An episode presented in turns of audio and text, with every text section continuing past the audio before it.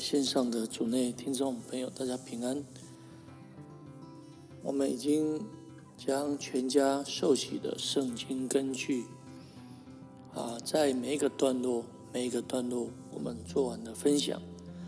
那么在最后一段里面，我们要来谈谈在神的约中教养儿女，在神的约中教养儿女，全家受洗，并不保证。每一个成员最后都可以得救。虽然全家包括小孩子借着洗礼进入神救恩的约中，但是每一个成员必须建立自己的信心与神之间的关系。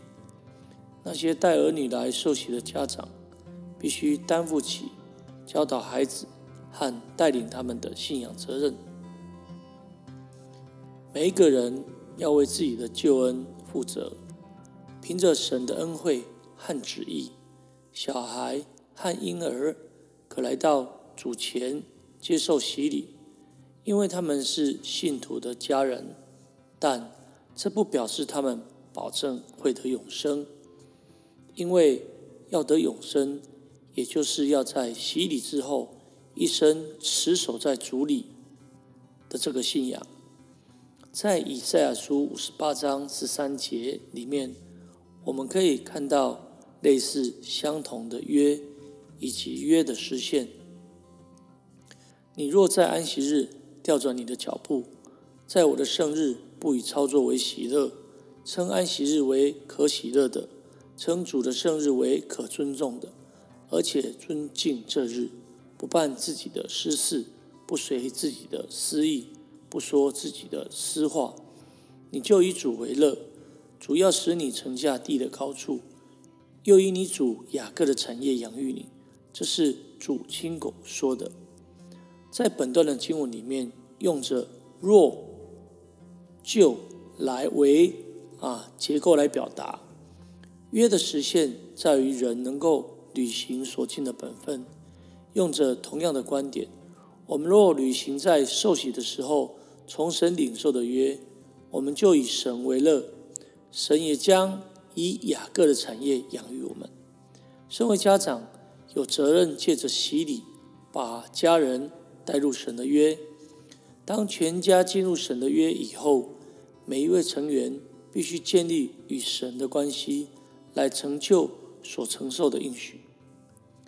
每一个人最终必须对自己的救恩来负责。父母。不能因孩子得救，儿女当然也不会因为父母得救。每一个，包括小孩，都必须守这个约。既然小孩子年幼不懂事，父母有义务教导他们追求敬虔的生活。其次，教会也有义务教导和提醒父母以及孩子们来守这约。那么，父母的责任。所以你们因信基督耶稣都是神的儿子，你们受洗归入基督都是披戴基督了。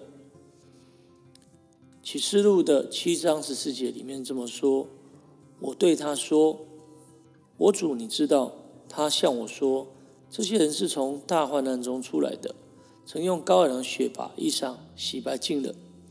受洗后，我们的儿女披戴基督，罪也被洗去了。”洗净、成圣、称义，他们的衣裳被羔羊的血洗净了，是洁白的。孩子怎样学习保持衣服的干净，也照样要学习如何过着敬虔的生活。这是父母的责任，父母也必须在主里养育儿女，教导他们持守约的规范。那么，当孩子长大以后，他们也会继续的保守在主里。摩西指示以色列做父母的，什么是约的内容，并且如何将约的内容教导他们的儿女。以色列啊，你要听，主我们的神是独一的主，你要尽心尽性尽力爱主你的神。我今日所吩咐你的话，都要记在心上，也要殷勤教训你的儿女。无论你坐在家里，行在路上，躺下起来，都要谈论。也要系在手上为记号，戴在额上为经文，又要写在你房屋的门框上，并你的城门上。简单来说，摩西告诉父母，当为孩子们建立环境，有助于教导他们有关于神和他们之间的应许。这包括设立家人崇拜的时间，和谈论一些对孩子成长有益的话题。父母必须花很多啊心思啊来帮助自己的儿女，在主里养育儿女，教导他们什么是可行的，什么是不可行的。教导的孩子可以从观察父母的榜样得到造就，已成长的儿女也可以和父母一起服侍神。这种同心侍奉与崇拜的观念。从小就可以开始，在孩子成长的每一个阶段，父母必须按着约的规范教导并指引他们。所以保罗勉励做基督徒的父母亲：你们做父亲的，不要惹儿女的气，只要照主的教训和警戒养育他们。父母为了儿女，也必须保守自己在约的里面，神的约的福气。将因着家长的信心临到全家，父母守约得到神的福气，儿女也一同得到益处。